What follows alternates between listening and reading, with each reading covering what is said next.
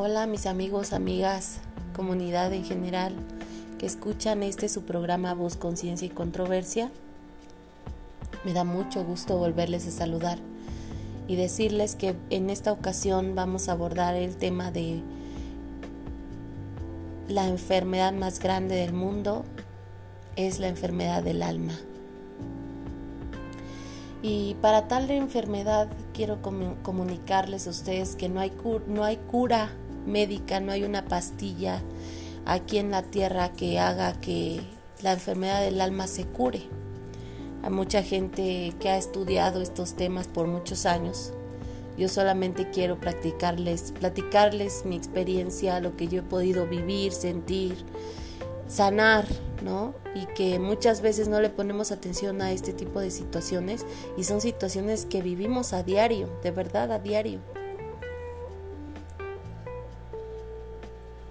A veces no se nota, no se nota a simple vista. A veces el alma ya demasiado enferma, ya demasiado, ay, voy a decir una palabra muy fuerte, pero ya casi como cuando está una herida ya pudriéndose, así a veces el alma ya se está pudriendo y cuando se pudre eh, afecta nuestro, nuestro estado anímico a tal grado que nos deprimimos, a tal, a tal grado que nos dejamos abandonar, que nos dejamos caer, que dejamos de bañarnos, que dejamos de salir a la vida. Es más, llega un momento en que ya no nos importa la vida, que nos abandonamos en la calle, que ya esas personas que vemos en la calle tiradas, abandonadas, que ya no quieren saber nada de la sociedad, están muy enfermas del alma. Y estas son palabras muy fuertes y me atrevo a decirlas porque yo misma he vivido esta enfermedad del alma. Cuando tú te enfermas del alma por tristeza, por una gran pena, una gran pérdida, por simplemente porque no te va igual que a las demás personas, por envidia, por porque más se ha enfermado uno por odio, por odio, por resentimientos del pasado, porque a ti no te fue mejor que a fulano, sutana, que porque tú no tienes lo que tiene fulano y sutana, que porque eh, eh, etcétera de persona quien sea tiene más que tú, o tuvo mejor cuerpo que tú, o tuvo mejores ojos que tú, o mejor altura, o es mejor en los deportes, y te empiezas a resentir con la sociedad que te rodea, que es tu familia. Porque no tuviste a la mamá o al papá que tú quisiste, porque tus expectativas eran diferentes, porque no tienes el esposo que tú quisiste, que tú pensaste que era, porque te dejó tu esposo, porque tus hermanos te hicieron cosas. Y entonces empiezan a anidar en lo más profundo de tu ser, de tu alma. Porque déjame decirte que el alma tiene conciencia, tiene pensamientos, tiene emociones, tiene sentimientos. Sí. Pero más adentro de nuestra alma hay, un, hay una parte que dicen las, las personas que estudian eh, las cuestiones espirituales, está el espíritu. Esa parte tan perfecta, intacta, donde habita tu identidad, tu, tu esencia, tu ser. Y a veces esa también se llega a perder, se llega a contaminar. Tanto es tu odio, tu rencor, tu envidia, tu, tu ego, el ego que nos hace perdernos muchas veces. Dicen por ahí, el ego te mata si no alcanzas a desprenderte de él, si no, si no puedes equilibrar esas cosas que domina el, ego, el egoísmo, el pensar siempre en ti y no en la onda de un, de un amor propio. No, no, no, no, no me confundas, eh, no me malinterpretes. Pero bueno, eh, retomando el punto de, del alma enferma, llegamos a enfermarnos tanto del alma, sí, que se empieza a notar en nuestra apariencia. Normalmente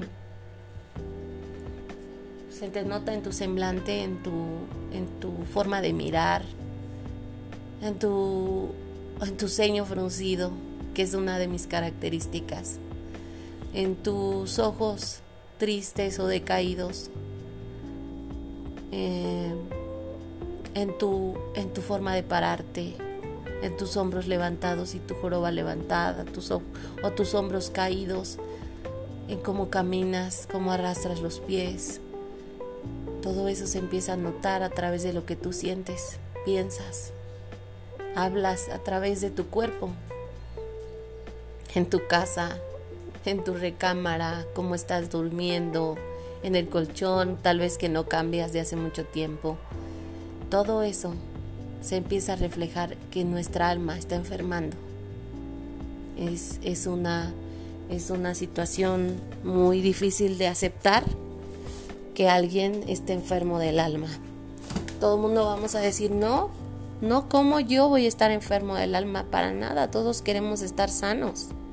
Todos queremos aparentar eh, poder, riqueza, prestigio, una apariencia en la que yo me vea bien, me vea joven, me vea bien, me vea exitosa, me vea plena.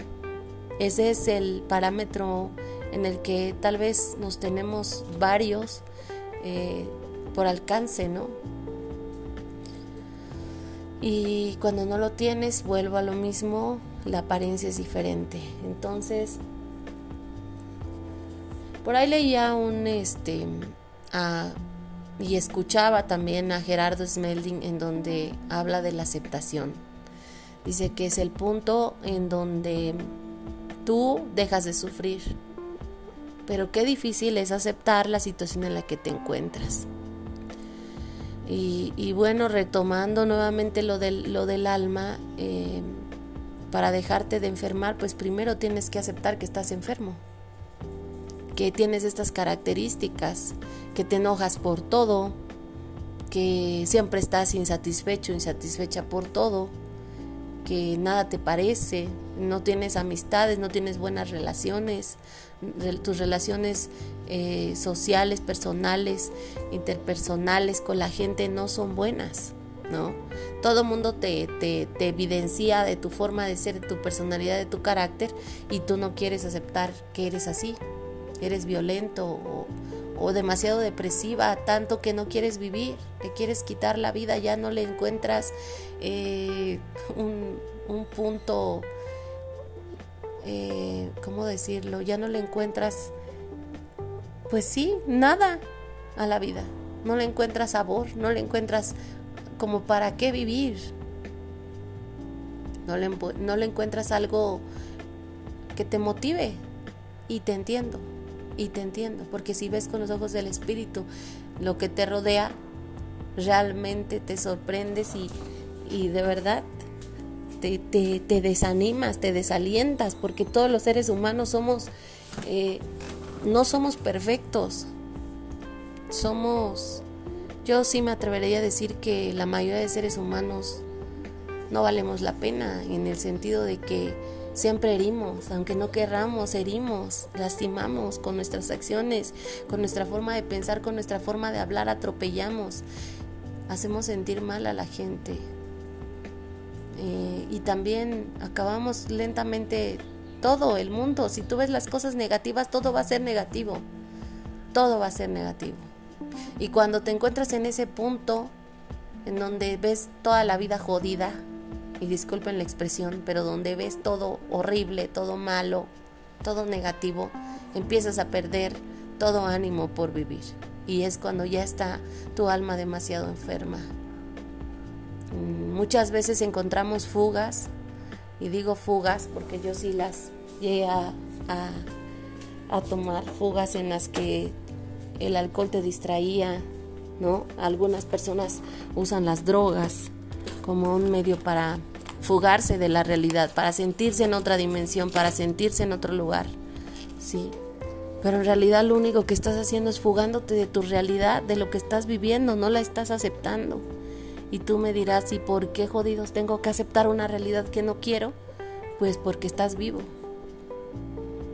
Pero la cura para esa alma enferma no son las drogas, no es el alcohol, no es el cigarro, no son los vicios, no son las mujeres o los hombres o, etcétera de situaciones en las que tú te pierdes y sientes un poco de placer para suprimir eso que tienes en, el, en lo más profundo de tu ser.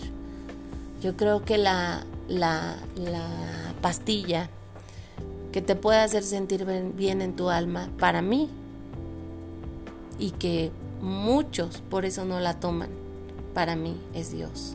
Y no un Dios religioso, un Dios en el que concibes que hay un gran poder que te puede sanar, en donde encuentras una perspectiva diferente de vida.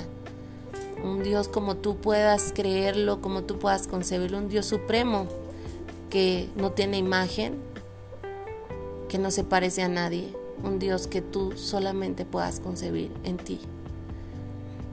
Para mí Él es eh, la pastilla que me ha ayudado a sanar mi alma, lenta y gradualmente, porque toda mi vida, y estoy hablando de 44 años, he sido contaminada de mi alma a través de ver, a través de escuchar, a través de incluso hasta de comer, a través de mi percepción sensorial, he sido contaminada de mi alma.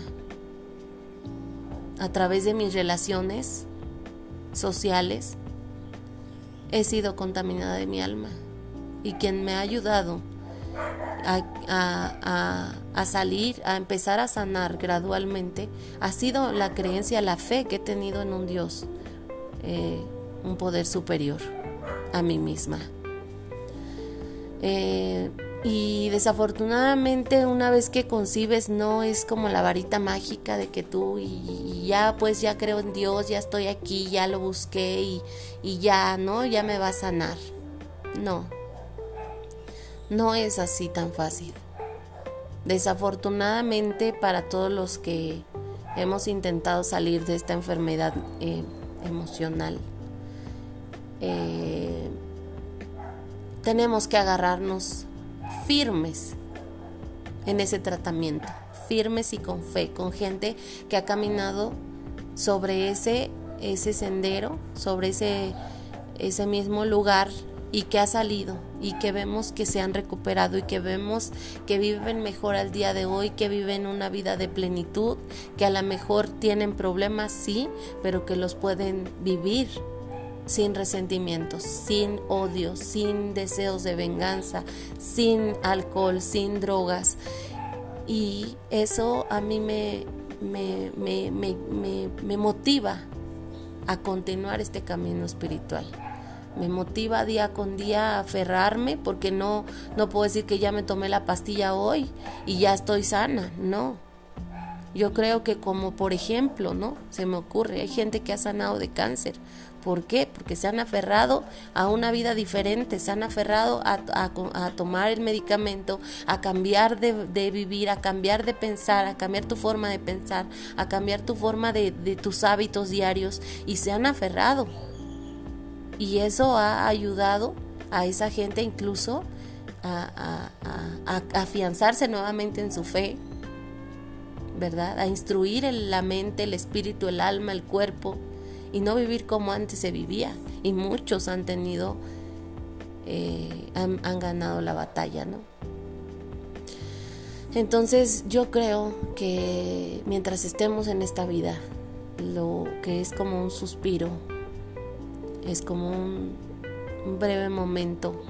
Hagamos lo posible por vivir plenamente y disfrutar las cosas sencillas, dejarnos de agobiar, dejar de pensar en tanto problema que hay. Eh, no los vamos a resolver algunos, algunos si podemos resolverlos hay que entrarle a la acción porque eso también desgasta, desgasta el alma el estar pensando y no solucionarlo. Ese es, es ahí donde yo veo la fuerza del espíritu, en donde dices, bueno, tengo este problema, lo puedo resolver, lo resuelvo, no lo puedo resolver, lo dejo de pensar. Es ahí donde veo la fuerza del, del espíritu, de la mente, del alma, en donde empiezas a creer que sí hay posibilidades de vivir mejor.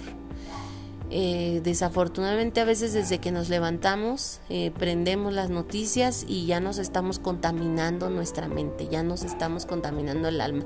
Vemos la, el panorama de nuestra, de nuestra vida familiar y ya nos estamos igual enfermando nuevamente de nuestra alma. Entonces tenemos que cambiar nuestra forma de ver las cosas, aunque sea el mismo problema, tenemos que esforzarnos en cambiar la forma de ver a esas personas que nos producen ese malestar. Tenemos que empezar a vivir por nosotros y con nosotros, sin lastimar a los demás. Es ahí yo, yo digo que el punto principal en donde debemos de, de, de, esforzarnos. Porque en mi caso muchas veces he interrumpido la forma de vida de otras personas y es ahí donde yo sufro. Me refiero a, mi, a mis hijas, a mi familia, a mi contexto. Creo que mientras tú los dejes vivir, aunque estén pasando situaciones difícil, difíciles, si no te están pidiendo ayuda, es mejor no meterte. Eh, mi mejor herramienta espiritual pues es conectarme con ese poder superior a través de la oración, pedirle por esa persona, orar, hacer una meditación sobre lo que debo o no debo de hacer durante mi mañana eh, y meterle acción a mi vida, ¿no? Eh, no olvidarme de ayudar a otras personas, aparte de hacer mis cosas al 100, porque muchas veces se postergan cosas para mañana y pasado y esas pendientes te dejan como que no has cerrado algún, alguna situación en tu vida y, te van eh, quitando energía, mantener la energía en uno mismo es, es vital, es, es, es, una, es algo que debemos de esforzarnos por tener. Híjole, hay muchas cosas que trabajar cuando nos metemos en el campo espiritual. Y, y, una de las principales en mi caso ha sido sanar mi alma, sanar mi forma de pensar, sanar mi, mi mirada hacia dónde veo, hacia dónde voy, lo que pienso, eh, dejarme de meter en, las vidas de las demás personas, dejar de criticar a las demás personas, mantener, como le llaman algunos, mi aura bien, limpia, sana. Y es complicado, pero me esfuerzo cada día. Pues es lo que yo te puedo compartir. Espero que este audio no te ofenda, al contrario, yo te quiero compartir mis experiencias, lo que yo he percibido y, espero que te guste. Eh, nos vemos en el siguiente eh, programa. Hasta luego.